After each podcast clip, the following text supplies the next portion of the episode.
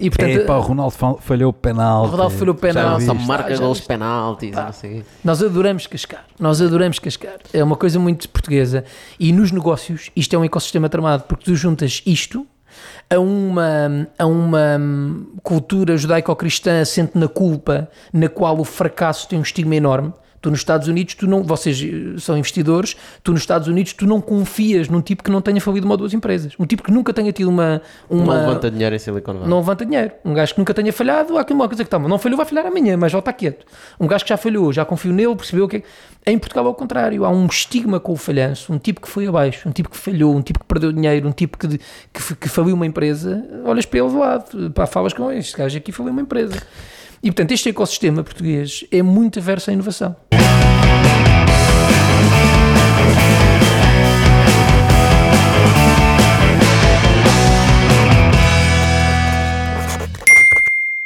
Bem-vindos a mais um Bitoque, o podcast de negócios à portuguesa. O meu nome é Tocha, comigo tenho José Serra. José, e para o nosso último episódio do ano, quem é o nosso convidado?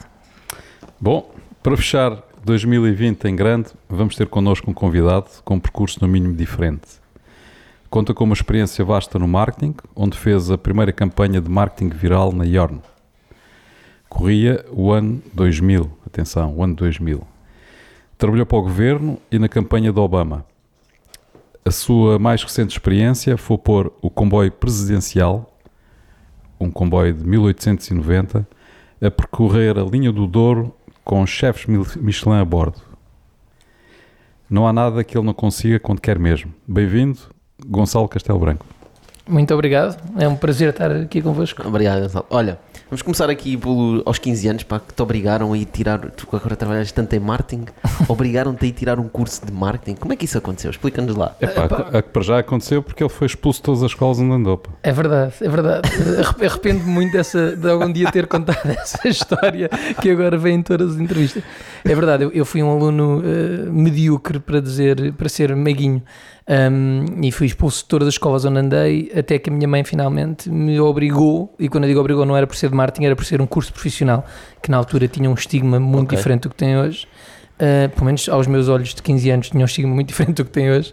Uh, e então obrigou-me a ir para um curso profissional de marketing uh, que, que, que em boa hora eu fiz porque de facto descobri, um, descobri que tinha uma, que tinha uma, uma atração natural por contar histórias e, e por contar histórias que tenham um objetivo de uh, levar à ação, mais do que contar histórias no abstrato, que também gosto muito, mas contar histórias que vêm de uma marca, que, vem de um, que, que pretende que alguém reaja a elas, que alguém compre, que alguém faça, que alguém vote. Um, e, e é isso que é o marketing no fim do dia, é uma, é uma história contada com um objetivo e, e descobri que tenho alguma facilidade em fazê-lo e portanto foi em boa hora que fiz esse curso e que me mudou a minha vida. Se calhar Gonçalo, estaria nós- a arrumar nós- carros. Mas nós voltamos para aí, mas antes disso eu queria-te só perguntar. Tu tens um certo orgulho em dizer que foste expulso das escolas, não tens?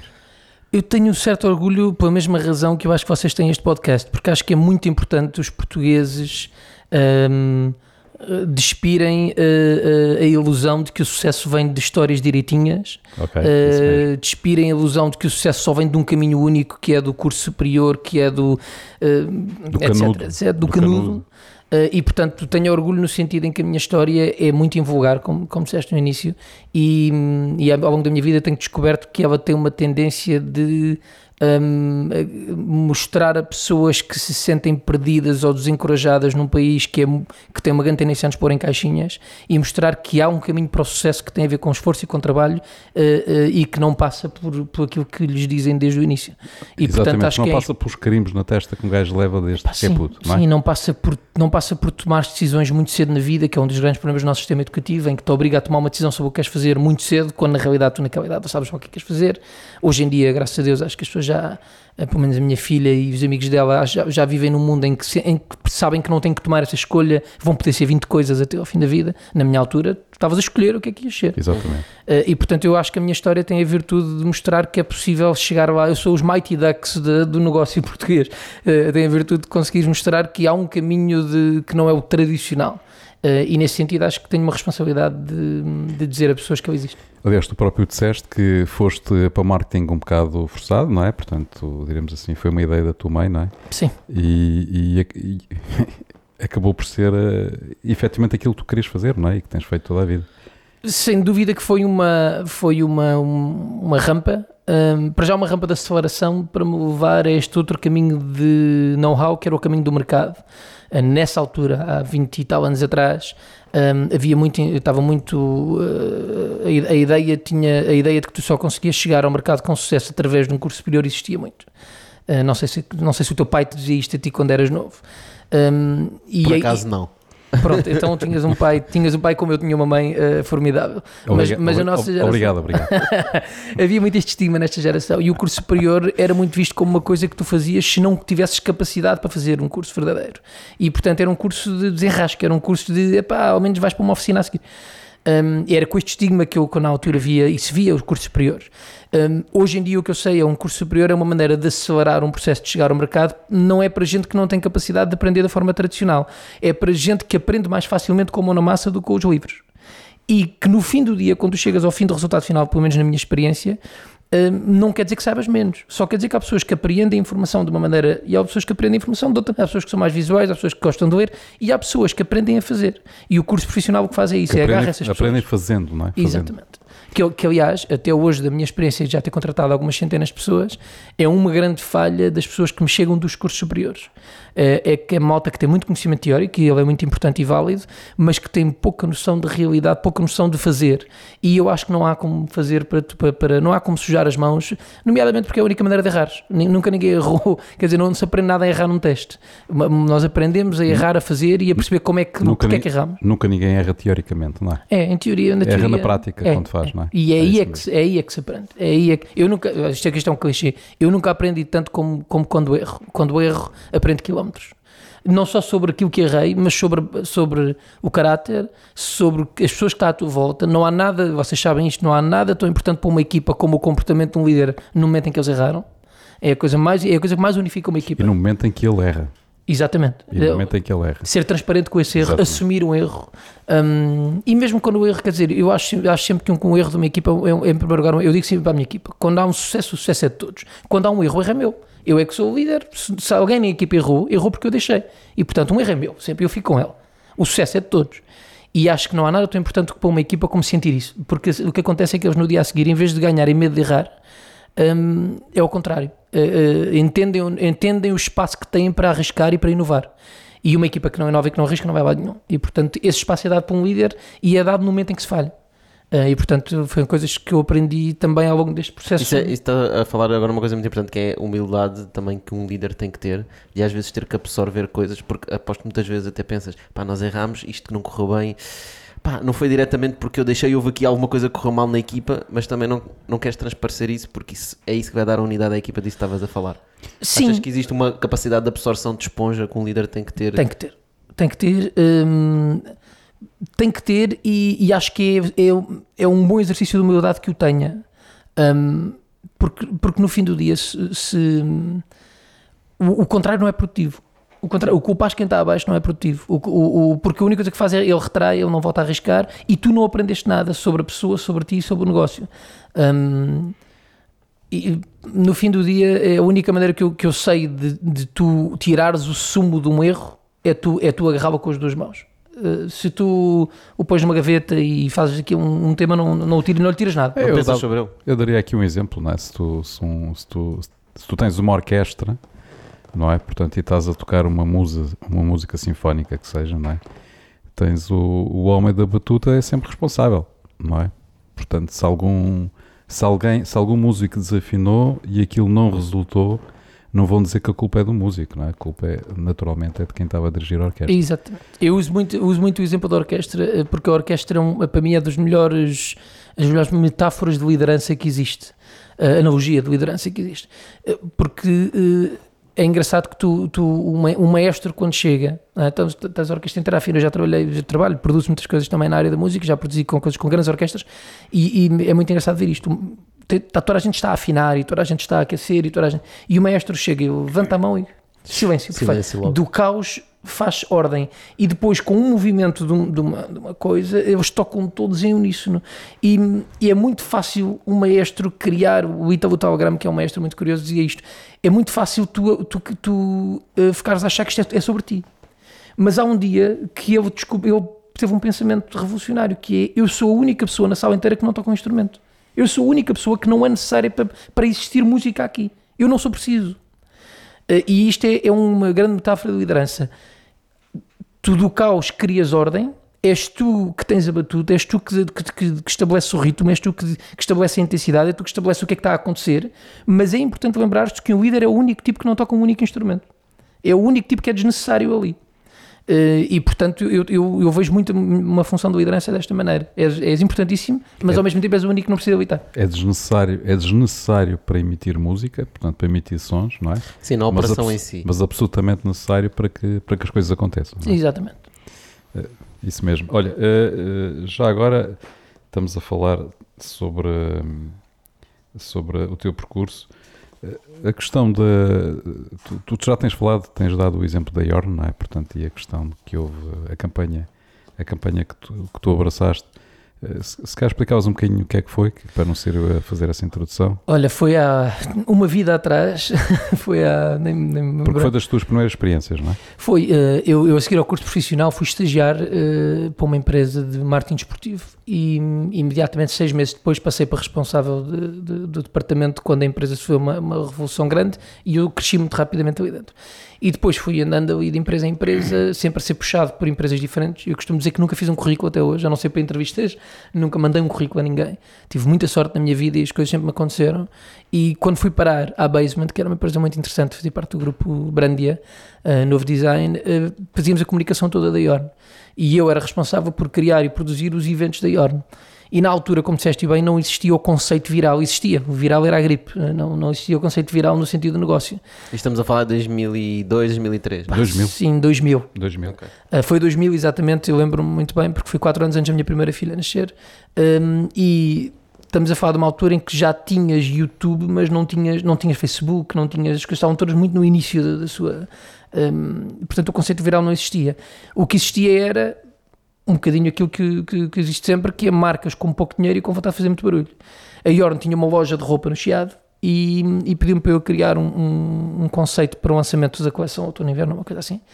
Um, e eu e a minha equipa, na altura, nem sei dizer se a ideia foi, foi minha ou se foi uma coisa que surgiu num brainstorming, mas tivemos a ideia que toda a gente que viesse completamente nu, nós oferecíamos a roupa toda.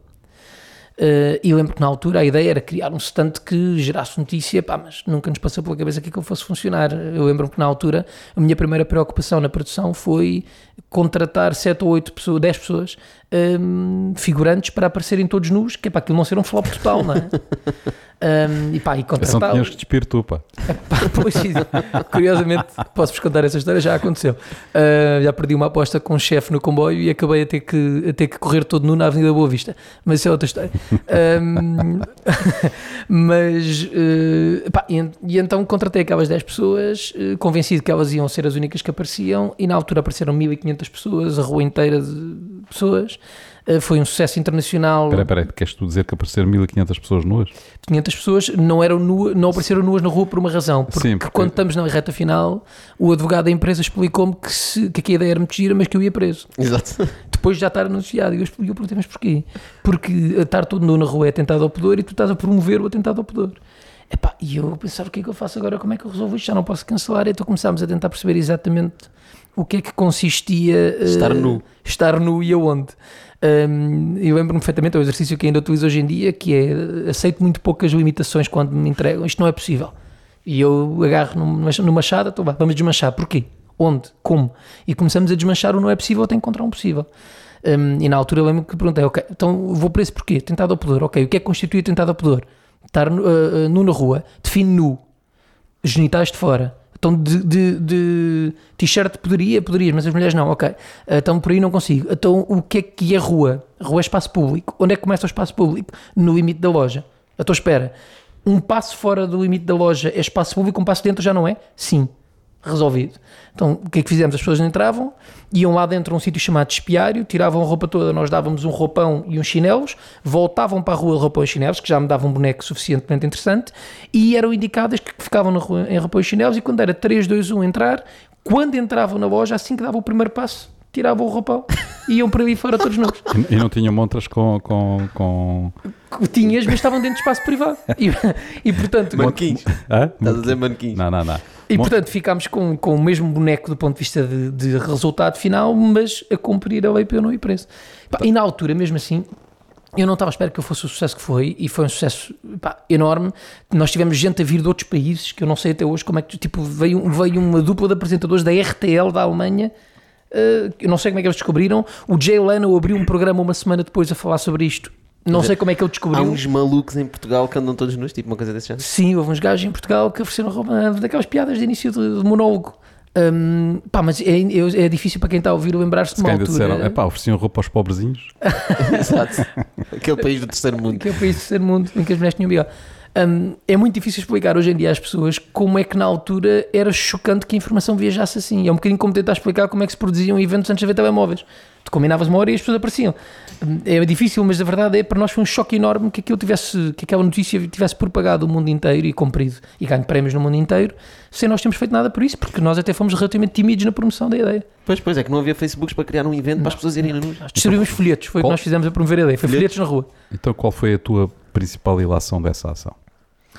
O que é que tu aprendeste com isso? Em primeiro lugar, que as pessoas têm, têm uma predisposição a pôr a piva de fora diferente daquela que eu estava à espera, Ok. mesmo em Portugal. Ah, em segundo lugar, que o risco compensa ah, quando, é, quando tu assumes, quando tens marcas com coragem para arriscar e quando são riscos inteligentes e calculados, ah, que o risco compensa. Ahm, em Portugal Mesmo quando é escândalo. não foi escândalo. Não foi Ou escândalo. seja, na altura havia uma propensão a escândalo, mas não foi. Eu acho, eu acho que. Eu não sou grande fã daquela coisa do falem de nós bem ou mal, o importante é que falem. Eu não concordo com isso. Um, All publicity is good, is good sim, publicity. não, não, não, nu- nunca concordei com Era esse aí que eu queria chegar, se efetivamente esse elemento aí também teve presente. Qu- Quando Não. vocês tiveram a conceber o produto. Não, o que havia na altura era um diretor de marketing com uma capacidade de risco e uma equipa da Vodafone New York uma capacidade de risco muito invulgar. Eu nunca mais a encontrei no mercado comercial. Um, é muito raro, de facto. Havia ali um ecossistema de risco muito interessante que não fui eu que criei. Eu, quando cheguei, ele já Então, era, existia. era Telecel ainda, não?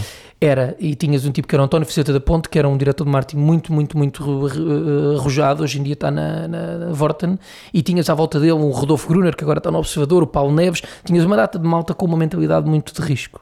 Um, e, e isso era uma coisa muito invulgar, e é um risco, eu acho que há riscos calculados riscos não calculados, e riscos racionais riscos não racionais. O risco de Mas, podia, ah, tanto havia- me faz corre mal. mas porque- havia um risco reputacional, claramente. Não é? Havia um risco reputacional, mas um risco reputacional calculado. Ou seja, o que é que era a Yorn?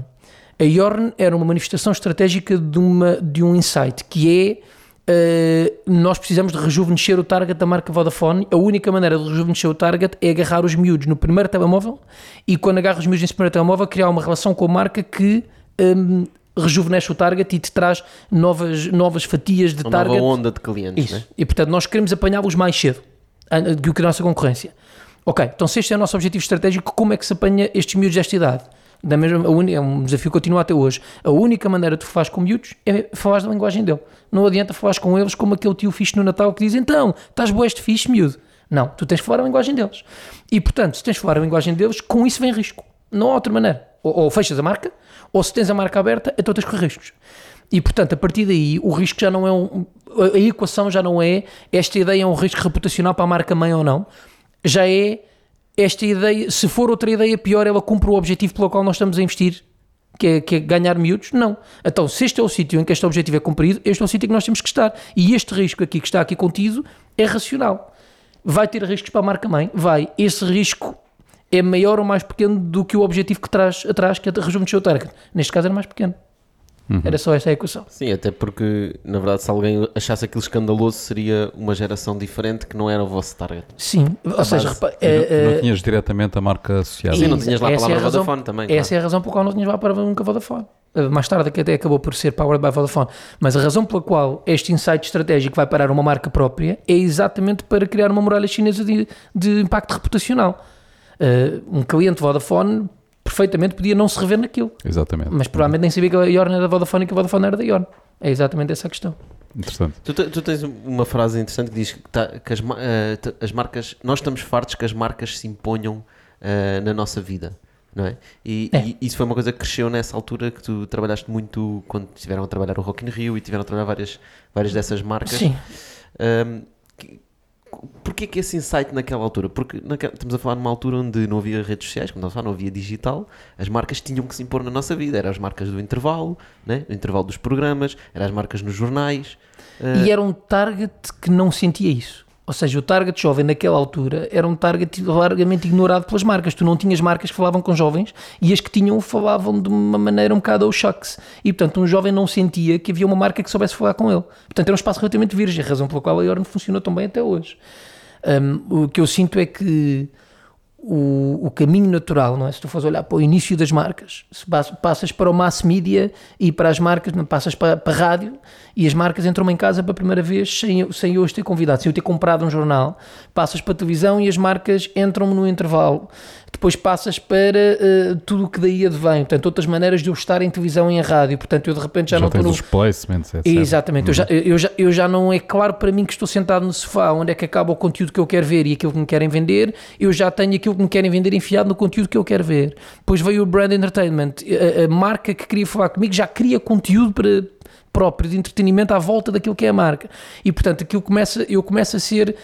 Em vez de ter em cada, em cada hora 14 minutos de gente a falar impact- comigo, já começa a ter uma hora de gente a falar comigo És impactado a todo momento. a todo momento começas a ter os grandes centros urbanos sobrecarregadíssimos de publicidade estática, e, portanto começas a, a- a ser alvo de centenas de milhares de, de- de mensagens publicitárias do minuto que sais de casa ao minuto que chegas, na rádio, no carro, quando entras, quando chegas ao escritório, portanto começa a ser isto.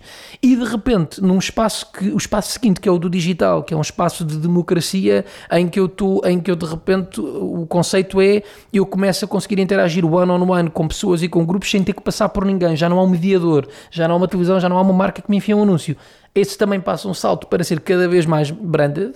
Epá, de repente, tu hoje em dia começas a sentir que É muito. tu não consegues, tu não consegues dar um passo sem, sem levar com uma marca, quer dizer, tu não consegues fazer nada sem levar com uma marca. Sim, para as marcas também começa a ser um desafio Claro. porque deixa de ter impacto, não é? Claro. Portanto, as pessoas ficam adormecidas, irritadiças, passas a estar num, num território como estás hoje, em que, em que os riscos são diferentes do que eram. Repara, há bocado a pergunta que tu me fizeste, se me fizesse hoje em dia, a minha resposta era diferente. Hoje em dia, uma marca pode, pode correr tantos riscos reputacionais como corria naquela altura, não. Por isso, é que eu, por isso é que eu acho que hoje em dia também as marcas correm Não. menos riscos. Não? Porquê? Porque não? Porque, uh, Porque tem a opinião pública o muito mais backlash apressada, não é? é, é- o backlash é mais rápido, mais feroz e mais e mais mais concreto do ponto de vista do diretor de marketing ou do CEO, E neste caso mais Estás a moralista. falar por causa de- das redes sociais? por causa das redes sociais. E neste caso seria muito mais moralista, Sim, eu dou-vos um exemplo. Quando nós fazemos o, o- o- essa coisa do Yorn Go Naked, hum, hoje em dia já posso dizer isto, já foi muitos anos depois, aí 72 horas antes, eh, eh, alguém da administração da Vodafone recebe um telefonema eh, de alguém da Diocese de Lisboa, não sei o quê, porque isto acontecia no aniversário do Santo Papa e, portanto, isto era uma vergonha e eles tinham que cancelar o evento. Hum, ou seja, na altura, esta pressão tem a forma de um telefonema para um administrador. Hoje em dia, a métrica dessa pressão seria uh, um abaixo assinado com um, um post de um grupo no Facebook com 100 mil likes que chegava a todos os administradores 18 vezes num dia. E portanto a o, o rácio de pressão é um bocadinho diferente hoje em dia. As pessoas sentem-no mais diretamente, sentem-no no Facebook, sentem-no no Instagram, sentem em mensagens dos amigos. Já não é. Isto pode dar uma notícia no público daqui a 48 horas que algumas pessoas vão ler. Isso que estás a dizer é extremamente perigoso. O que, o que, tá- o que estamos a dizer é eh, caminhamos a largos passos para, para a opinião dominante, ou seja, para uma Sim. opinião única. Para o é? meio da estrada. Sim. Ou seja, porque quem mija fora do penico leva logo porrada à torta e direita. especialmente em Portugal. Em Portugal há um ecossistema muito particular. Nós somos muito aversos a risco, nós somos muito. Tu já deste aquele exemplo do caranguejo, dos caranguejos, É, é? é, o caranguejo português é, é um, é um ótimo exemplo, que é aquela coisa dos dois pescadores que estão a. Para quem não, não conhece, dois pescadores que estão a pescar e, e, e, e dizem: Epá, olha, cuidado que não tapaste o balde, isso é, e os caranguejos vão, vão fugir todos. E ele diz: Epá, não, não, isto é caranguejo português, quando um começa a atrapar muito alto, os outros puxam-no logo para baixo.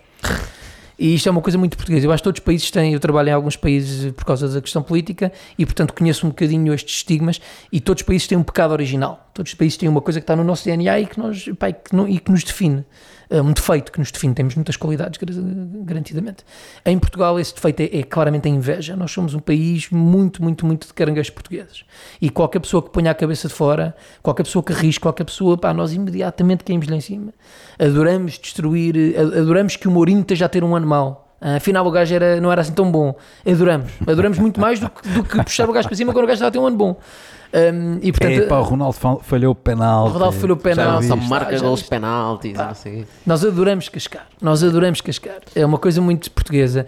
E nos negócios, isto é um ecossistema tramado, porque tu juntas isto a uma, a uma cultura judaico-cristã assente na culpa, na qual o fracasso tem um estigma enorme. Tu nos Estados Unidos, tu não, vocês eh, são investidores, tu nos Estados Unidos tu não confias num tipo que não tenha falido uma ou duas empresas. Um tipo que nunca tenha tido uma. uma não levanta dinheiro em Silicon Valley. Não levanta dinheiro. Um gajo que nunca tenha falhado, há aqui uma coisa que está, não falhou, vai falhar amanhã, mas já está quieto. Um gajo que já falhou, já confiou nele, percebeu o que é. Em Portugal, ao contrário, há um estigma com o falhanço, um tipo que foi abaixo, um tipo que falhou, um tipo que perdeu dinheiro, um tipo que, que, que faliu uma empresa, olhas para ele de lado, pá, falas com este gajo aqui faliu uma empresa. E portanto, este ecossistema português é muito averso à inovação uh, e, é, é, é, muito, é das coisas mais difíceis que há em Portugal. E vocês sabem, no, na área das startups, sente-se muito isto. Há, há, aqui um shift nos últimos 10 anos de, de um malta com uma maneira diferente de olhar para o mercado. Sim, mas o pior que isso é aquilo que tu dizes, que é o contexto. Ou seja, o contexto começa a condicionar as pessoas a tomarem decisões. É verdade. Portanto, porque já sabes que vais levar porrada nas redes sociais.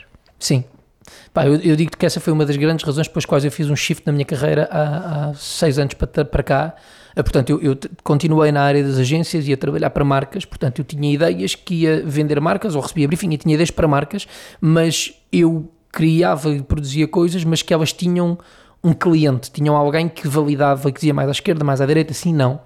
Um, e eu cheguei, eu deixava muita coisa na gaveta. Eh, muita coisa na gaveta que não passava o filtro uh, e, e, à medida que as redes sociais foram aparecendo e que e os cuidados foram crescendo, cada vez mais. Entretanto, eu passei para, para a parte da política e, e tive vários anos dedicados só a estratégia política em vários países e quando voltei para o mercado, não quis voltar para o mercado das marcas, porque o que eu via era para um mercado que tem métricas de avaliação completamente uh, ridículas, não é? Nós continuamos a avaliar uh, eh, um, o mercado dos mídia baseado em 1500 caixas uh, colocadas em casa de pessoas que não sabemos se estão a mexer no telemóvel, se foram à casa bem. Portanto, nós todos concordamos em gerir os nossos investimentos de centenas de milhares de, de centenas de milhões de euros baseada numa métrica que todos nós sabemos que não, não existe, que não é verdadeira. Que é a história das audiências, não é? As audiências e tal. Portanto, isto está completamente. Uh, o mercado vive numa paz podre e num, e num modelo que não funciona. Um, e vive, vive num mundo vive, cuidadoso. Vive, numa redoma, não é? Vive numa redoma. E uhum. vive numa redoma em que o, um premium é colocado em não fazer erros. Mas serve a todos. Serve a todos. Porque serve ao diretor de marketing, serve à televisão, serve a claro. não sei o quê. A quem não serve é quem quer é inovar. consumidor e a quem quer inovar. Exatamente. Quem quer inovar não serve. E eu, e eu quero inovar. E portanto o que eu disse foi: eu não vou voltar para este mercado. Eu, eu, eu, eu conheço o mercado, eu tenho as ideias, eu tenho, eu sei produzi-las, eu sei entregá-las. Porquê é que eu continuo a vendê-las a alguém? O que é que tu estás a trocar quando, quando, quando és um entrepreneur e, e estás no mercado das marcas? Um, tu estás a trocar uh, risco por. por uh, estás a trocar. Uh, Uh, risco por income, ou seja, tu estás a dizer eu prefiro dinheiro em caixa hoje com risco zero do que muito mais dinheiro em caixa do que ficar com o risco disto correr bem, mas também ficar com o risco disto correr mal. Tu estás-te estás a, a, subjugar a esta mentalidade anti-risco.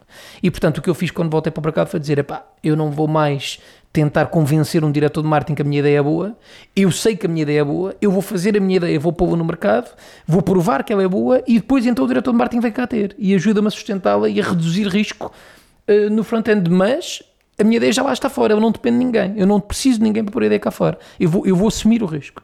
Senti que estava num momento da minha vida de, de, de, de know-how que sabia que conseguia fazer. Tu estás a falar numa coisa interessante, uh, existe muita ideia de que nós em Portugal só adotamos os produtos e as empresas e os etc. depois deles terem sucesso lá fora. Uhum. É um bocadinho dentro disso, não é? Portanto, ou seja, sim. Sim, é, um, é um bocadinho. Eu, eu, eu como, é, como é que. Epá, isto, quem está no mundo dos negócios, isso torna-se num, num, problema real, não é? Porque de facto é muito difícil uh, tu ter sucesso lá fora antes de ter sucesso cá dentro. É? Claro. É? E nem sequer faz sentido, porque se tu olhas para Portugal, Portugal hum, é um tubo de ensaio perfeito para conceitos novos depois de poderem ser exportados.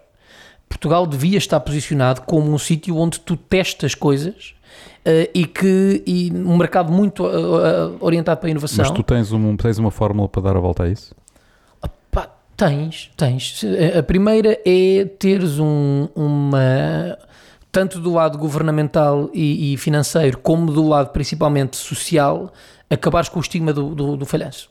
Este é importantíssimo. Ou seja, eu, enquanto empreendedor, ser estimulado a arriscar, ser estimulado a perder dinheiro e, ser, e, e, e, ter uma maneira, quer do ponto de vista estrutural, quer do ponto de vista social, de me levantar depois. Ou seja, estás a dizer é valorizar sobretudo a experimentação, não é? Sim valorizar a experimentação e o risco. Este, este é, o, é, eu diria que é a, é a, parte principal que Portugal tem que resolver e que eu acho que pessoas como vocês que têm que. Quer dizer, eu, eu, não me lembro de ver dinheiro. Eu, não, eu até há 10 anos atrás não sabia que história era esta de dinheiro no mercado. O dinheiro no mercado era eu, eu correr o risco da coisa correr bem ou correr mal. Eu não, tinha, eu não, não ia levantar dinheiro na minha geração, era ir ao multibanco.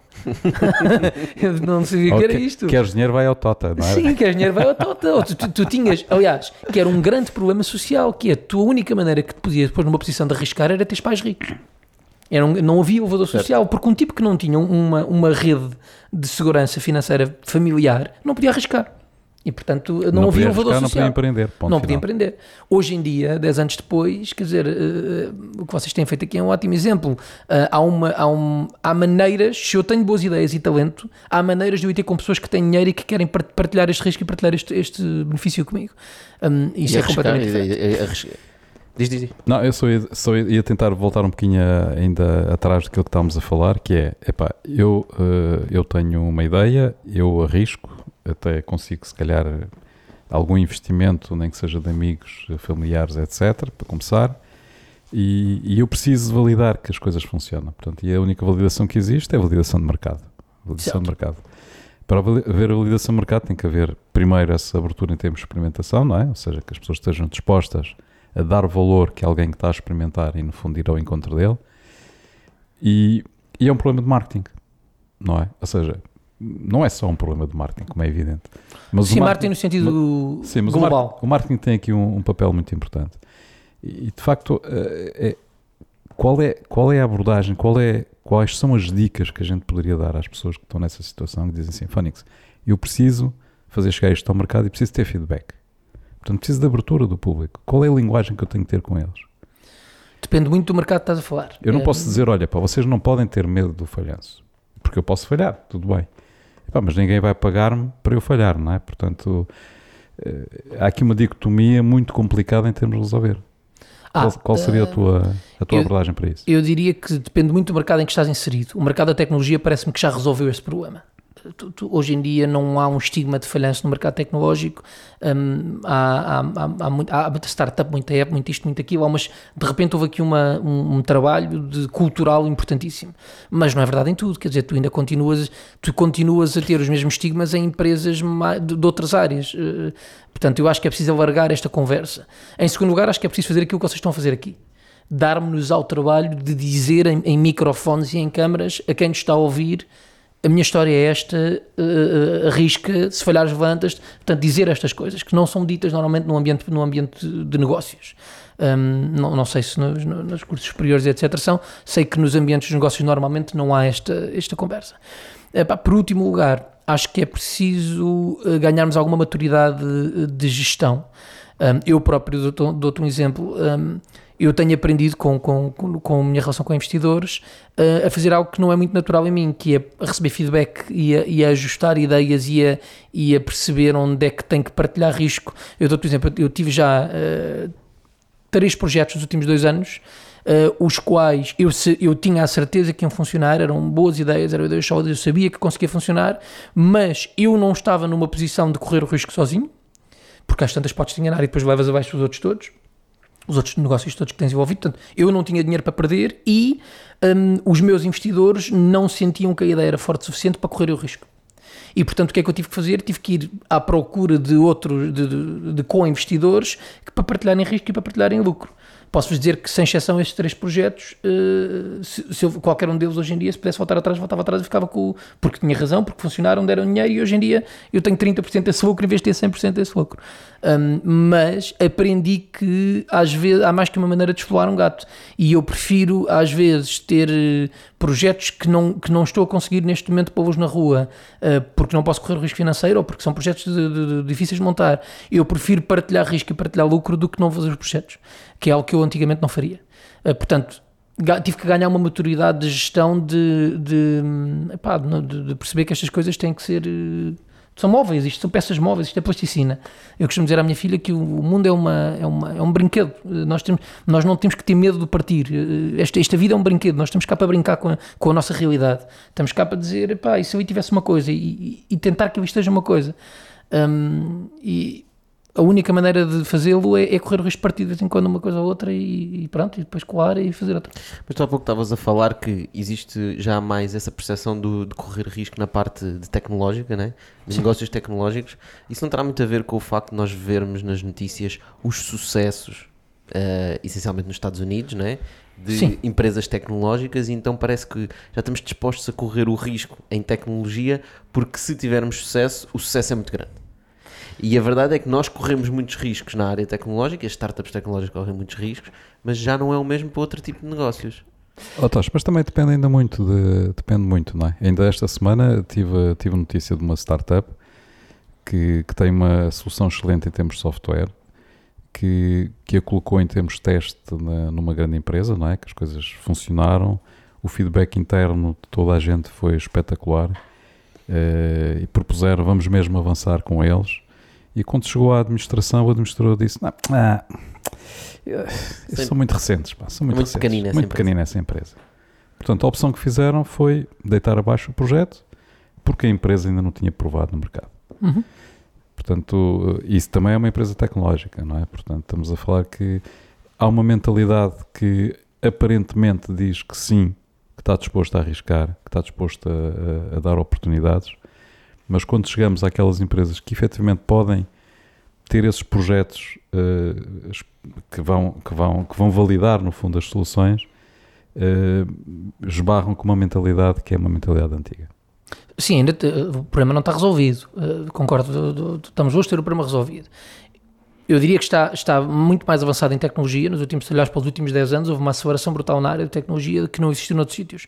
Acho que tem a ver, com, por um lado, com aquilo que estás a dizer, com exemplos internacionais. O problema é que tem a ver com exemplos de sucesso. Sim, mas internacionais, eh, principalmente exemplos que provam... Sucesso lá fora. Sucesso lá fora. Sim, é, sim, é, é os Facebooks, é os Ubers, é, é, os Apples, né? Sim, mas mais do que ser lá fora ou cá dentro, é o que é que esse sucesso diz. Ou seja, qual é que é o, o teu problema aqui é estrutural e formal a banalização da tecnologia e o aparecimento de talento mais novo na tecnologia faz com que os agentes desta, desta mudança sejam agentes que não são aqueles que eram antigamente.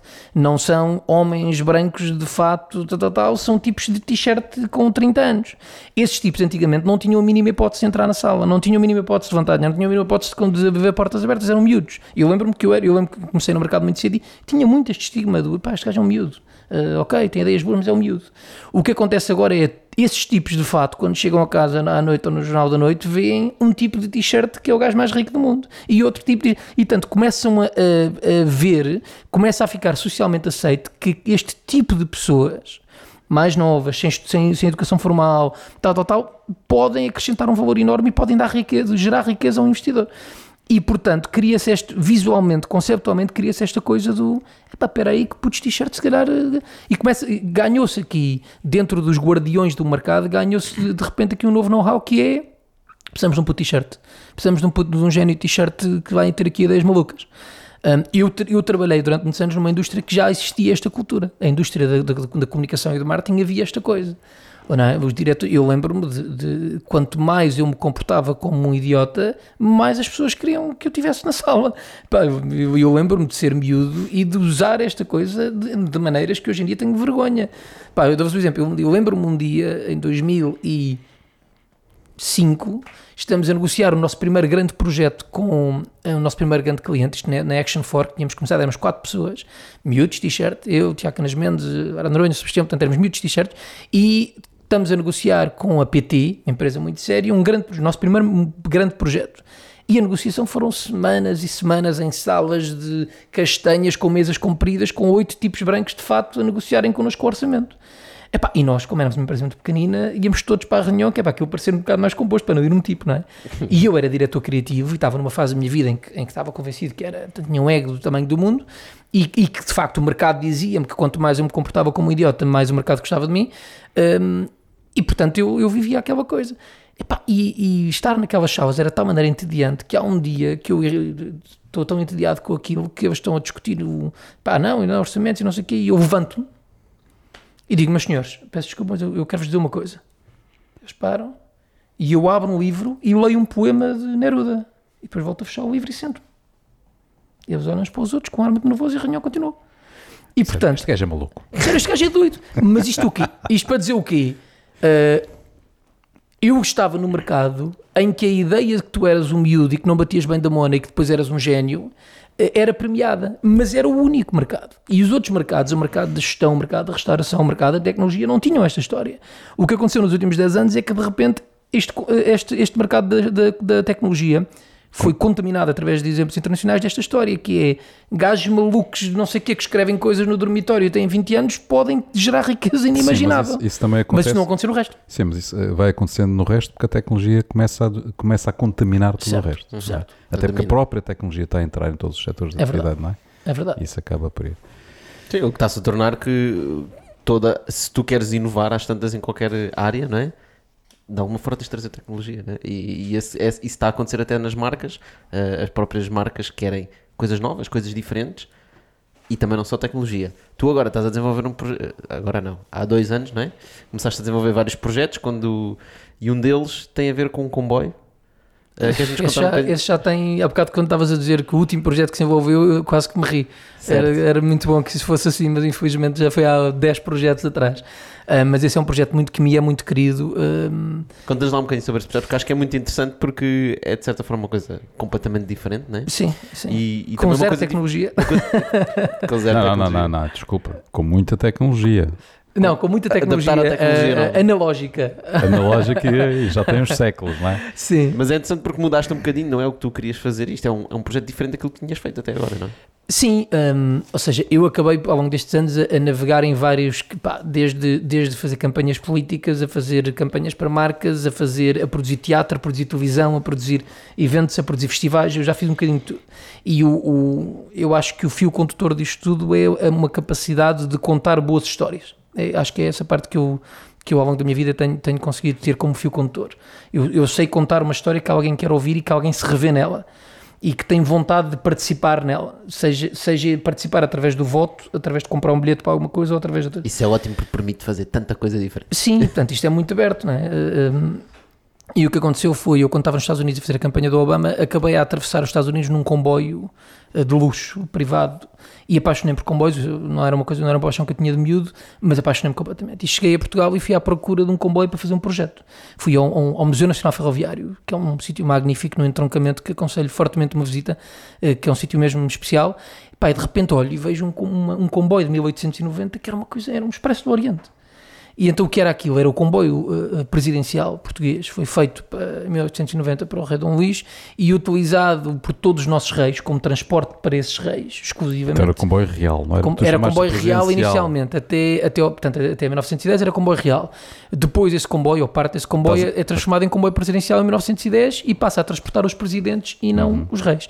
E transporta, uh, pá, posso dizer que além de transportar os presidentes, transportava dignatários internacionais, a Rainha Dona Isabel II da Inglaterra, quando vem a Portugal, em teoria terá andado neste comboio, um, e, uh, por exemplo, é o, é o comboio que transporta o corpo do Salazar, dos Jerónimos, para Santa Combadão para ser, para ser enterrado. E, portanto, é, um, é provavelmente o ícone ferroviário mais incrível cá em Portugal. Depois é abandonado e em 2010 é recuperado magnificamente e enfiado no museu. Eu vejo aquele comboio, apaixono-me e digo, pá, isto é uma coisa maravilhosa, é pena estar aqui só no entroncamento, isto como merecia ser visto. E na altura uh, eles dizem, mas este comboio, quando foi recuperado, foi recuperado para andar. Portanto, ele pode andar. Nós é que não, não, não temos maneira financeiramente de pôr a andar, mas, mas ele, ele pretende ser utilizado até em parceria. Ele quer andar. Ele quer andar. E eu disse, pá, então dei-me 24 horas que eu vou para casa ter uma ideia. e chego a casa nessa noite e estou a jantar com as minhas miúdas, com as minhas filhas e a minha mulher e estamos a comer. E, e eu estou-lhes a dizer, pá, este comboio é uma coisa, eu tenho que ter uma ideia. E a minha filha, que na altura tinha 10 anos, eh, estava a comer e disse, por que não fazemos um restaurante? Eu disse, olha, não se fala de boca cheia e isso é uma ótima ideia. Eh, e comecei a pensar como fazer um restaurante num comboio que não tem eletricidade e que está em andamento que está, em, está uh, com uma cozinha mais pequena que esta sala. Portanto, como fazer para ser aquele comboio com os custos envolvidos terá que ser uma refeição muito cara, portanto, tem que ser chefes Michelin, mas o, como é que isto se faz? E pá, e estive a mastigar aquilo, no dia a seguir acordei com isto formado, era, era o Vila Joia, eh, era na linha do Douro, que é a linha mais bonita em Portugal, eh, hoje em dia já sei que há várias linhas muito bonitas em Portugal, mas esta era aquela que tinha um romantismo que eu pretendia, e um, epá, era, era fazer um, um, um, restaurante Michelin num comboio com uma cozinha que não tem eletricidade sequer. Depois entramos no desafio logístico e no desafio político de fazer a coisa acontecer, um, pá, foi um projeto que fiz durante, eh, portanto, 2016 foi o primeiro ano, perdemos, é outra coisa muito interessante, perdemos dinheiro durante os primeiros uh, três anos. Uh, nós nunca chegámos até hoje a ganhar o dinheiro que perdemos inicialmente com o investimento, portanto o projeto ainda vai, ainda vai se continuar ganhar dinheiro um dia, nunca ganhou um euro. Uh, mas é um projeto. Mesmo com uma refeição a custar 650 euros. Sim, eu costumo dizer que se eu servisse McDonald's em vez de chefe Michelin, a refeição passava a custar menos 50 euros. o que é caro não é a refeição nem claro. o chefe, o que é caro é o comboio. Uh, ter um, operar um comboio histórico é um monstro financeiro uh, com um risco elevadíssimo, uma coisa... Eu tenho 64 lugares a bordo, tenho limitações como vocês não imaginam, eu não posso sequer mudar a ordem das carruagens, porque historicamente aquela é a ordem correta e portanto é um produto histórico, eu não posso brincar com isso. Se há uma coisa, um tapete, um risco na parede um, levas nas orelhas? Lá. Não é levas nas orelhas. Estou contratualmente obrigado a pagar eu o arranjo e são arranjos. Posso dizer que um dia houve um risco. E não tens nenhum, ninguém te faz seguro daquilo? Fazem seguro de casco disto e daquilo, não das coisas pequenas. Okay. E as coisas pequenas num comboio histórico são grandes. Eu dou-vos um exemplo. Um dia houve uma senhora que levantar-se, bateu com a cadeira e raspou a paredes, num risco deste tamanho. Uh, e eu, passado uns meses, recebo uma fatura a dizer reparação do risco na parede, lata de tinta 60 euros, mão de obra 850 euros. Um risco deste tamanho. É, é restauração. Não, os gajos pensaram: hum, se é 750 euros a refeição, pelo, menos tem que pagar uma Eu refeição. quero acreditar que não é isso. Eu quero acreditar que os historiadores e as tintas utilizadas, e, não, e, e, sei que eles são muito sérios naquele trabalho, muito inteligentes. Mas isto para dizer, é um projeto que é muito romântico para mim, porque é um projeto que foi inventado pela minha filha de 10 anos e, portanto, começa para mim como um exercício de paternidade Aliás, eh, eh, eu levo a paternidade a sério e sei que vocês, senão não estavam os dois aqui também. Eh, acho que é muito importante as oportunidades que tu tens de mostrar aos teus filhos que, que as coisas podem acontecer e que, e que o risco compensa e que e quando tu dizes, quando tu abres a boca e tens a coragem de pôr cá fora uma ideia, um, que, que, mais do que não seres gozado, que podes mudar a vida de alguém, podes mudar a tua realidade, podes, podes mudar o mundo porque tiveste a coragem de pôr cá fora uma coisa que estava cá dentro. E executar. E, e, depois a coragem de executar bem e, é de, e, de, e, de, não, e de não baixar os braços quando perde dinheiro. E, e, portanto há aqui uma data de mensagens que eu achei que eram muito importantes e que sei que vou marcar a minha filha para sempre. Uh, e isto, obviamente, não vos, não vos vou mentir, isto influenciou enquanto negócio esta vontade, este drive esteve sempre lá e está lá até hoje. Uh, por outro lado, é um projeto que é um projeto, o comboio neste momento está em todas as listas dos 10 melhores comboios de luxo do mundo, com o Expresso do Oriente, etc. É um projeto que recebe pessoas do mundo inteiro, que vêm do Japão, dos Estados Unidos, do Canadá, só para fazerem este comboio. Portanto, é, é capaz de ser o, o, projeto de turismo de luxo mais bem sucedido do nosso país, ponto final. Um, e portanto, mas, mas é um, é um grande produto estrela para a nossa mas empresa. Mas tu não aprendes. Tu perdes mas não aprendes. Agora queres fazer um comboio ainda quero maior, um, não é? Quero fazer um comboio, mas com, com que ganhe dinheiro. Ou seja, eu já aprendi, a questão é, eu já aprendi o, em que é que este perde, porque é que este perde dinheiro e quero corrigi-lo com o outro. Portanto, agora quero fazer um comboio hotel quer fazer um comboio que parta, que seja desenhado do zero utilizando carruagens antigas, mas que, mas que sejam carruagens que são minhas e que não, e que, não, e que não custam tanto a reparar. Sim, ou, ou que custam a mim, portanto, que, tu, que, eu compro as carruagens, que é um processo que tem demorado anos e está a ser relativamente difícil, um, mas, mas o que é que eu aprendi? Portugal tem um potencial de turismo ferroviário inimaginável, um, há um custo enorme de aprender a fazê-lo que nós pagamos, é? portanto, a curva de aprendizagem está feita, nós sabemos fazê-lo e sabemos vendê-lo. Um, e neste momento queremos uh, continuar com o presidencial, porque é um produto que eu continuarei até me deixarem, mas queremos ter um outro produto que, que em vez de fazer uh, 20 viagens por ano, faça 250 viagens por ano, uh, porque é na escala que, que o projeto claro. se torna rentável, naturalmente. Muito eu tenho uma pergunta só nisso. Uh, já tens ideia, é o da Vintage Train, não é? Da Vintage Train. Já tens ideia de quanto é que vai custar uma noite nesse hotel? Temos vários formatos, temos, eh, vai depender um bocadinho de Mas várias o- a minha questão era mais: é, vai ser um preço premium, certo? Sim, E isto vai muito para aquela ideia que tu também eh, tu advogas muito, que é este, este turismo premium, não é? Que é, que é, Sim. eh, nós temos muito turismo em massa, não é? sim, mas existe um turismo premium que é muito apetecível, que permite trazer o grande valor para os produtos que nós desenvolvemos no nosso país. e, não é? e não só isto, não tens outra opção. E atenção, que isto é, isto é um segmento de mercado muito específico, não é? Claro. Porque, até porque há pessoas que fazem, correm o mundo para, para, É um nicho. para nichos deste tipo, ou seja, para fazerem viagens de comboio. É verdade, mas- eu, eu até diria que esta, vi- a visão que eu tenho sobre o tema do, do, do turismo não é só do- sobre o turismo ferroviário, é eu acho que Portugal não tem opção. Portugal, se olhares para Portugal, vamos imaginar que Portugal é um produto, é uma startup. Chegou aqui um tipo que diz que tem uma startup chamada Portugal e quer investimento.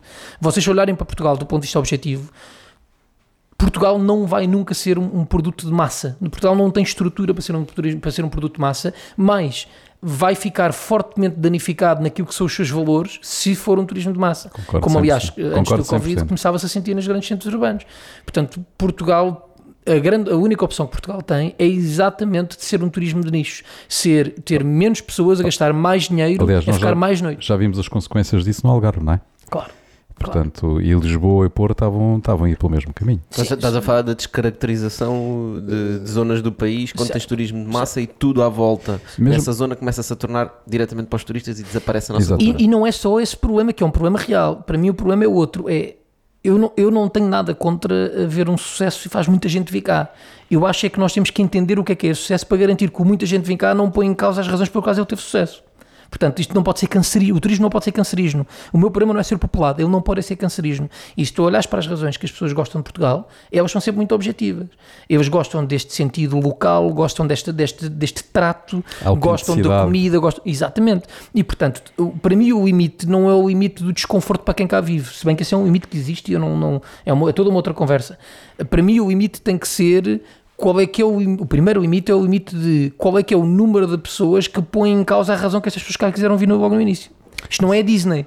Enquanto mais gente, eh, a Disney pode receber mais 2 ou 3 ou 4 ou 10 milhões e sem pôr em causa os valores que fazem as pessoas lá quererem ir. Portugal não é isto. Portugal, quanto mais gente recebe, menos gente vai receber a médio prazo. E, e portanto, se, se Lisboa se transformar numa, numa Disney, numa Veneza, tu vais descaracterizá-la e, portanto, vais começar a atrair turistas que são mais baratos, gastam menos dinheiro, vão a low cost, ficam em hostels, gastam, gastam 10 ou 20 euros e, portanto, tu não tens maneira de fazer crescer a marca Portugal e o nível de vida de quem cá vive sem valorizá-lo. A única maneira de valorizar eu não digo que o turismo de luxo deva substituir o turismo de massas, mas tem que haver turismo de luxo. E quando olhas, por exemplo, para comboios, tu não tens fisicamente maneira de ter turismo de massa em Portugal. Aliás, Não, tens é. no turismo interno. E não é só Não comboios. tens comboios suficientes para isso sequer, mas, tens, mas podes e deves ter, ter os melhores comboios. Podes e deves ter um Expresso do Oriente em Portugal. Portugal tem o tamanho perfeito para, no tempo médio que, que um turista fica em Portugal, que é 3 a 4 dias. O que é que acontece hoje em dia? Tu tens que escolher se vais ao Algarve, se vais ao Porto, se vais a Lisboa, tu não consegues ver tudo. Com um comboio hotel, como aquele que eu pretendo fazer, tu de repente, se tiveres obviamente condições para isso, tu não tens que escolher, tu ficas 5 noites em Portugal e consegues estar um dia no Algarve, eh, ver o Algarve, chegas, eh, vai- vais para o teu comboio à noite, tens um chefe do Algarve e vinhos do Algarve, vais dormir, acordas no Alentejo, vês o Alentejo, Lisboa, Castelo Branco, Porto, Douro, Cor- tu em o país- 5 noites corres o país inteiro Corres e o conheces país todo sem mudar de malas, sem nunca sem mudar sair a do teu cama. quarto e tens todos os dias um chefe diferente, um vinho diferente, uma zona diferente e estás a fazer aquilo que toda a gente sabe que é preciso, que é devolver turistas ao interior. Enquanto os turistas vierem a Porto, Lisboa e Algarve, nós vamos ter muitas dificuldades em, sustentar um turismo de país. Nós precisamos de fazer dilatar, levar as pessoas ao Alentejo, ao Ribatejo, e este, este trabalho é muito melhor feito com ferrovia do que com rodovia. E, portanto, há espaço e há necessidade de turismo ferroviário em Portugal e eu continuarei a, a- a gritar até que ele exista eh, e, e não é que ele exista à minha medida. Eu desde o primeiro dia que digo que há espaço para muito mais operadores do que o Pois, mas entretanto, entretanto, entretanto, vamos invadindo as cidades com, com milhares de turistas que desembarcam do, daqueles navios gigantescos, pá. É, E, com- e daqueles exigetos e daquilo isto e daquilo. Epá, navios e que querem depois- tuk-tuks e, e que baixa. são- exatamente, são pessoas que não trazem nada, não é? muitas vezes já têm os autocarros parados à porta, portanto têm o almoço e o jantar no, no navio, compram umas bugigangas e mais nada, não deixam Sim. nada na cidade. Deixam algo. Eu acho que uma coisa que o Covid teve de bom foi. foi eu acho que tá- estava- estávamos a começar a ficar com uma noção de que o turismo não servia para nada. O turismo só dava trabalho e não andou fazendo turismo nada. E de repente agora estamos a olhar para o nosso Ups. país e estamos a dizer, ups, afinal o turismo era mais ou menos importante. Dito isto, eu concordo que nós. Eu não vejo nenhum problema eh, em um país pensar o tipo de turista que quer atrair. Não acho que isso seja grave. Quer dizer, eh, eh, eu não estou a ser racista em relação aos turistas, eu quero turistas de sítios mais ricos, nem classicista. Eu acho que um país deve pensar o tipo de turista que quer atrair. Tal como tu, quando vais a uma. pá, quando vais a uma entrevista de emprego, deves pensar a roupa que vais usar para, para, para atrair uma reação. Acho que isto não, não faz de ti um snob. Claro, claro. Hum, e portanto, e, e isto leva-nos a um problema grande que Portugal tem, que é um problema enorme com o dinheiro. É, O maior, objeto, o maior obstáculo ao turismo de luxo em Portugal não é estrutural, é cultural. O nosso problema com o turismo de luxo é o nosso problema com o luxo, que é, lá está, Outra vez caranguejo. outra vez o caranguejo. O português tem um problema gigantesco com o dinheiro. Gigantesco. Eh, um americano vê outra, outra isso metáfora é do, porque do caranguejo. Porque a maior parte das pessoas tem pouco, não é? Portanto, Mas mesmo assim, tu, tu nos Estados Isso Unidos. ajuda muito a criar o eh, estigma. Tu nos Estados, ou ajuda, e é fácil identificar de onde é que vem o nosso, onde é este, este nosso estigma. Mas a verdade é tu tá- tu nos Estados Unidos estás num autocarro e passa um tipo de Ferrari. E tu dizes, porra, um dia eu vou ter um Ferrari. Isto está tá no DNA americano. Em Portugal, tu vês um gajo Ferrari e diz que o gajo deve ter roubado alguém, filho da mãe. Deve- Aquele gajo um dia, um, dia, um dia vai andar aqui neste autocarro. Um dia os gajos apanham-no e eu venho para aqui como eu. Isto é uma cena portuguesa. E pá, nunca ninguém vai convencer que isto é saudável. Nunca ninguém vai convencer. Nós devemos querer ter dinheiro. Nós devemos querer. Eu quero ser rico. E quero ser rico e quero pagar muitos impostos e quero ajudar quem não é e quero gerar emprego e quero à minha volta ter um ecossistema de pessoas que também elas estão cada vez, têm cada vez mais dinheiro e mais qualidade de vida e todos nós puxamos uns aos outros para cima. E, e enquanto nós não quisermos tudo isto, enquanto nós quisermos não pôr a cabeça de fora, ganhar o meu e não correr muitos riscos, isto vai ser um, vamos andar sempre aqui expostos a qualquer, a qualquer é uma grande lição do Covid. Nós, a nossa economia está à distância de um porco infectado de todo abaixo. E nós temos que conseguir eh, estar acima, temos que conseguir criar outro tipo de defesas. Como é que, uh, como é que vais lutar contra esta pós-pandemia? Que é uma, é uma coisa que já é, acho que é o pensamento que deve, deve estar agora na mente de toda a gente, que é ok, primeiro pensámos que isto vinha aqui dois meses, depois de toda, passado dois meses a gente pensa, bem, se calhar não é dois meses, é seis meses. Agora que já passaram seis meses, ou se, já não sei quantos meses é que já passaram, já estamos a pensar, se calhar isto ainda vai durar mais tempo. se calhar já passaram nove meses, que é o suficiente para nascer uma criança. Exatamente. Pode ser que nasça uma ideia. Ou seja, mudou, né? Uh, nós- Eu ainda não estou a pensar no pós-pandemia, eu, eu ainda estou a tentar sobreviver à pandemia.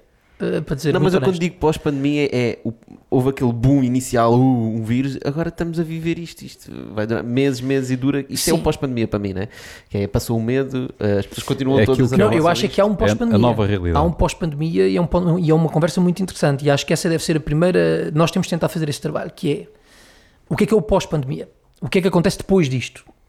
Quem é que ainda cá está? O que é como é que vai ser o mercado pós-pandemia? Eh, Porque o que é que tu sabes? Muita gente vai abaixo, muita gente vai abaixo, o mercado vai estar, vai, vai perder muitos players e, portanto, quem sobreviver e quem estiver cá no dia a seguir tem a ganhar com isso. Vai haver mercado para conquistar, vai haver espaço.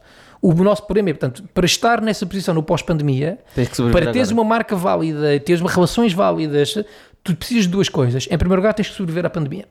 Em segundo lugar, tens que preocupar-te com isto não ser terra queimada, porque se sobreviveres ao zombie apocalipse e estás chocado tu, também não te adianta. Portanto, tens de preocupar com os outros. Exatamente. E estas duas- estes dois pensamentos têm que estar no nosso dia a dia. O que é que nós fizemos enquanto empresa desde o primeiro dia? Em primeiro lugar, hum, nós invertemos. Nós, em primeiro lugar, preocupámos com os outros.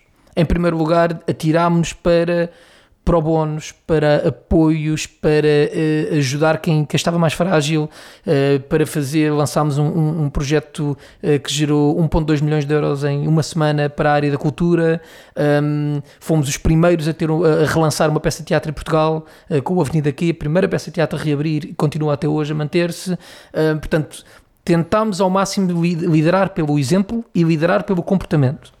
Em segundo lugar, estar muito sensíveis e muito atentos a, a- a- adaptações internas. Um, hesitámos muito, arrastámos muito tempo sem nunca despedir ninguém, até ser impossível. Um, usando os layoffs, usando uh, trabalho, tentando, tentando ao máximo não, não deixar ninguém. Um, quando finalmente chegámos a um ponto em que já não conseguíamos, tivemos que redimensionar a equipa e tivemos que repensar o nosso negócio. Adiámos todos os nossos eventos que íamos fazer este ano para o próximo ano, tanto o presencial, o, Chefs, o nosso festival Chefs on Fire, etc. E fomos provavelmente a primeira empresa a lançar formatos digitais. lançámos um formato chamado The Residential, que no fundo é uma experiência parecida com o presidencial 100% digital.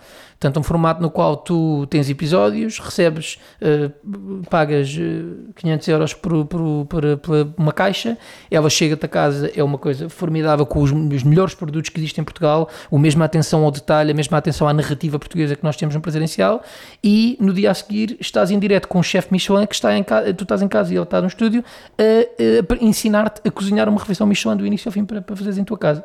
E portanto tens uma refeição do nível presidencial em tua casa, no qual aprendeste interagiste com o chefe, etc. Fizemos isto, lançámos em fevereiro do ano passado. Uh, neste momento é um sucesso enorme. Tenho hoje um, hoje um episódio esgotado só para Zurique, uh, com 90 uh, pessoas em Zurique. vamos lançar o episódio em São Paulo, vamos lançar o episódio na Passagem de Ano. Portanto, esgotámos todos os episódios até hoje. Um, e, portanto, reinventámos o nosso negócio para isso. Vamos lançar agora um novo produto também 100% digital. Por isso é que estava a perguntar quando é que isto ia para o ar, para saber se podia falar sobre ele ou não. Um, e portanto estamos a reinventar o nosso negócio. Por outro lado, estamos, eu pessoalmente estou também a redirecionar a empresa e a equipa para fazer coisas que já não fazia, uh, nomeadamente estratégia política. Eu já tinha, uh, costumava dizer que estava reformado. A última campanha que fiz foi da Hillary Clinton. Eu já fiz 15 campanhas em 4 países, a última foi da Hillary Clinton. Eu tinha dito que estava reformado, não me apetecia fazer mais, que é o que eu digo sempre depois de uma campanha, porque é muito violento. Um, e este ano voltei a aceitar uma campanha e fui diretor de campanha do, do João Noronha Lopes, a presidente do Benfica um, que em três meses passámos de alguém que ninguém conhecia para uh, 36 pontos numa eleição. Candidato ao título. Candidato ao título no, na eleição com mais turnout da história do futebol português e terceira eleição com mais turnout da história do desporto mundial, a seguir ao Boca Juniors de Barcelona. Uh, portanto, batemos todos os recordes uh, de pessoas que apareceram para votar. Um, e portanto foi um sucesso enorme e acho e tenho muita certeza que será o futuro presidente do Benfica. Um, mas era um projeto que Continua, eu não, não aceitaria há um ano atrás. Continuas em campanha. Continua a fazer campanha, eu também estava a pensar nisso. não, não, não, Eu simplesmente eu, eu, eu, tenho uma regra muito simples em campanhas que é eu não faço uma campanha de alguém que, que mas, eu não acredito. Mas olha, nós não falamos muito sobre campanhas e já estamos quase a terminar. Uh, mas uh, já fizemos várias referências à tua participação na campanha do Obama. Eh, eh, tu foste para lá para servir cafés, não é? Acabaste por fazer outras coisas. É verdade, fui, uh, para, lá, fui para lá completamente para servir cafés. Exatamente. Epá, qual é, o que é que tu tiras, porque é que é importante para ti as campanhas políticas?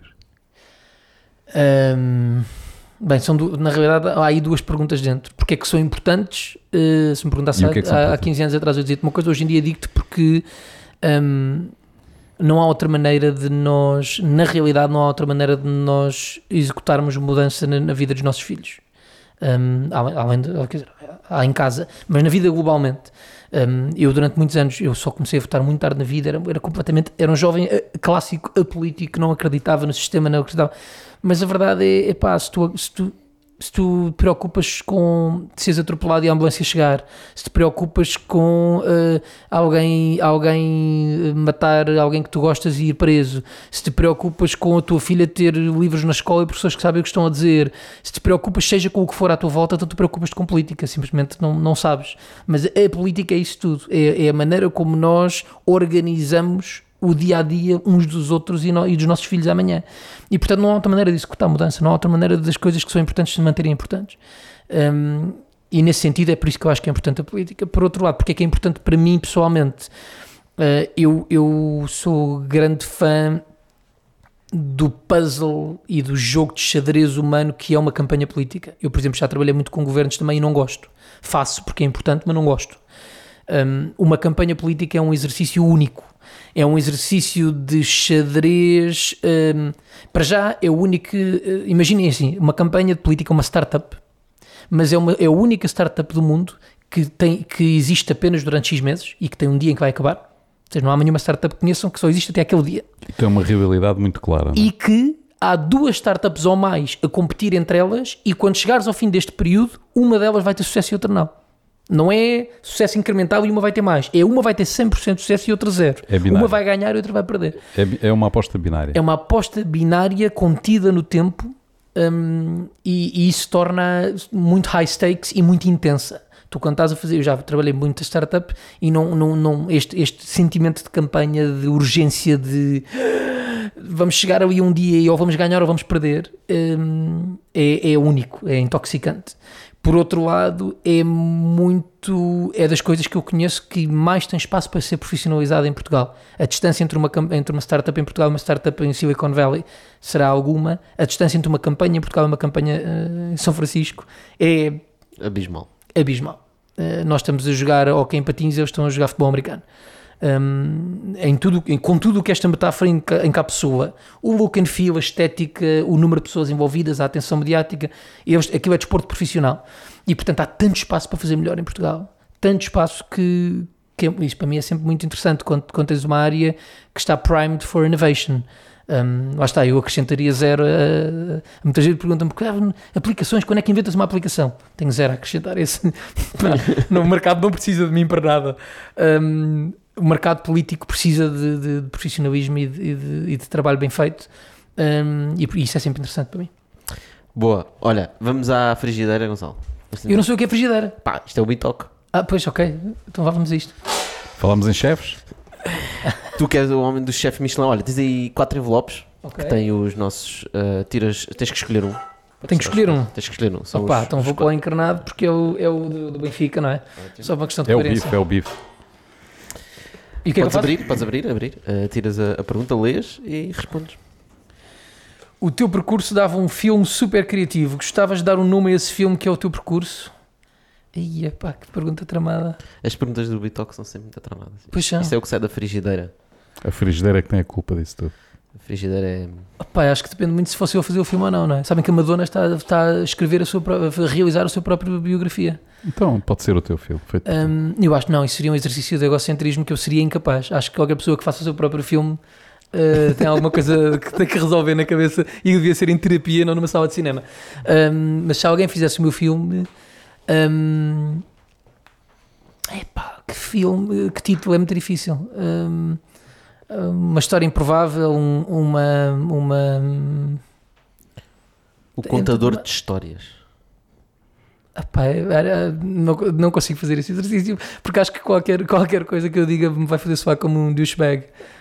Hum, mas sim, acho que uma história, um, um sucesso improvável. Eu vivia muito bem com um sucesso improvável. Isso é fixe. Pronto, Acho que- vivia bem com isso. Sal, olha, muito obrigado por teres vindo, foi muito interessante. Obrigado. Um, é o nosso último episódio do ano, Bitoque. Então, Um, bom Natal e bom ano para vocês quando isto estiver aí para o ar. Um, já sabem, para o ano estamos de volta com novidades, coisas super interessantes, vamos fazer coisas muito diferentes. Uh, para que se vocês conhecem alguém que ainda não conhece o Bitoque, acho que esta é a altura para partilharem este episódio, coisas novas que vão aprender e vão se preparar para o próximo ano, que vai ser um ano extraordinário, com coisas muito interessantes que nós temos preparadas. Sem dúvida, e desejamos a todos que seja um ano diferente deste, não é? Certamente vai ser um ano com muitos desafios, mas esperemos que seja bem diferente para melhor do que foi 2020. Certo. Para pior é difícil. Olha, não digas Nunca isso, sabe. é sempre possível pior. É, não, eu continuo a dizer que nós É estamos no primeiro possível. ato daquele filme de zombies em que agora vem uma vacina que não foi testada para resolver não sei o que e corta para zombies. Eu, já- eu, já- eu não vou tomar. Isto já vai ser outro filme.